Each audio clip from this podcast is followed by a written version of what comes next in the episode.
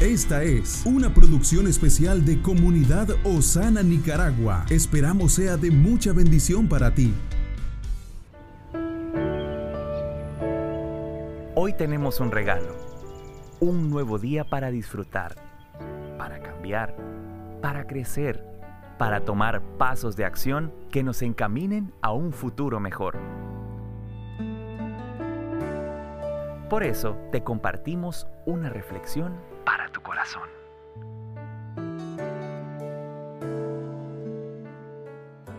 Bendiciones amigos de este canal, qué bueno podernos conectar en este momento. Es muy grato para mí poder compartir con usted este tiempo y si para usted es de bendición, hágalo llegar a todos sus contactos. ¿Cómo purificarse?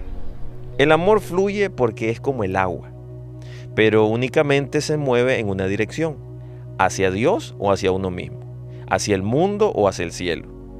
Quien ama a Dios siempre busca su rostro. Cuando detestamos la impureza, el pecado no puede echar raíces profundas en nuestro corazón e incluso remueve la maldad que ya se había arraigado. Sin embargo, si practicamos la impureza, el pecado se vuelve una condición constante en nosotros. Luchemos hasta el último día de nuestras vidas por lograr la pureza del corazón. El esfuerzo que uno pone para luchar y vivir en pureza es un ligero yugo, como lo dice Mateo capítulo 11, verso 30. No es nada en comparación con el sufrimiento de vivir sin Dios. Pensemos en aquellos días cuando vivíamos lejos del Señor y llorábamos y estábamos perdidos en la oscuridad.